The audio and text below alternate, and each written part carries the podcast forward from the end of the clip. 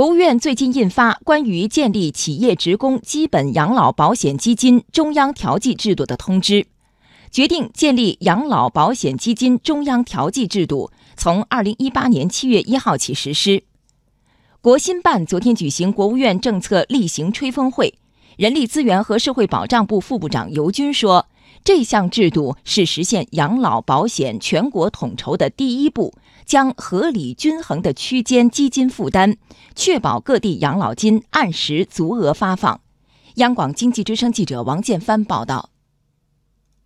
数据显示，二零一七年全国养老保险基金总收入三点三万亿元，总支出二点九万亿元，年末累计结余四点一万亿元，总体收支平衡。但因为人口抚养比差异等原因，省际之间基金不平衡问题越来越突出，基金结余主要集中在广东、北京等东部地区，而辽宁、黑龙江等部分省份出现基金当期收不抵支的情况。人社部副部长尤军说：“省际之间基金不平衡问题靠省级统筹自身难以解决，必须在全国范围内对基金进行调剂。我们各地的它的缴费基数、费率的标准、待遇的水平。”存在着较大的差异，所以很难以一步实现理想化的基金统收统支这样一个全国统筹的模式。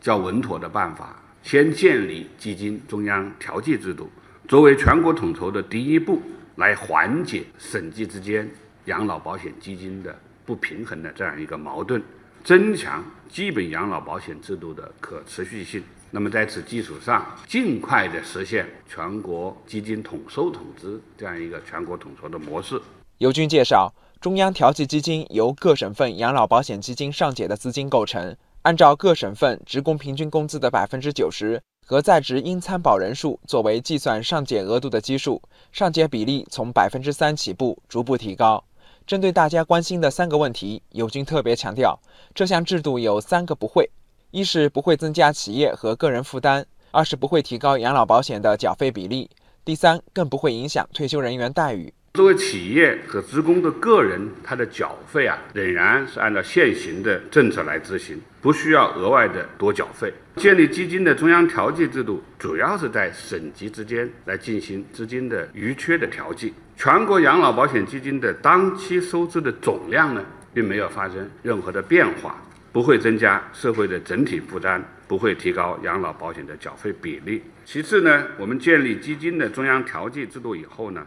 不改变现行的养老保险待遇的计发办法和调整办法，所以呢，它也不会影响到退休人员的个人待遇。那么，建立基金中央调剂制度是否会出现地方依赖中央的情况呢？对此，尤军说，上缴的资金其实与各地实际征收基金的多少不挂钩，所以。各地多征缴的资金可以留在本省使用，同时拨付时要对各省的离退休人数进行核定，对基金支出管理不到位的地方要体现约束。另外，通知还明确了中央和省级政府的责任。中央政府的主要责任是给各地啊，一个是有中央的财政补助，还有就是拨付中央调剂基金。省级政府仍然要承担扩面征缴，确保基本养老金按时足额发放。和弥补养老保险基金缺口的主体责任。尤军强调，建立基金中央调剂制度后，中央财政对各地的补助政策和方式不变，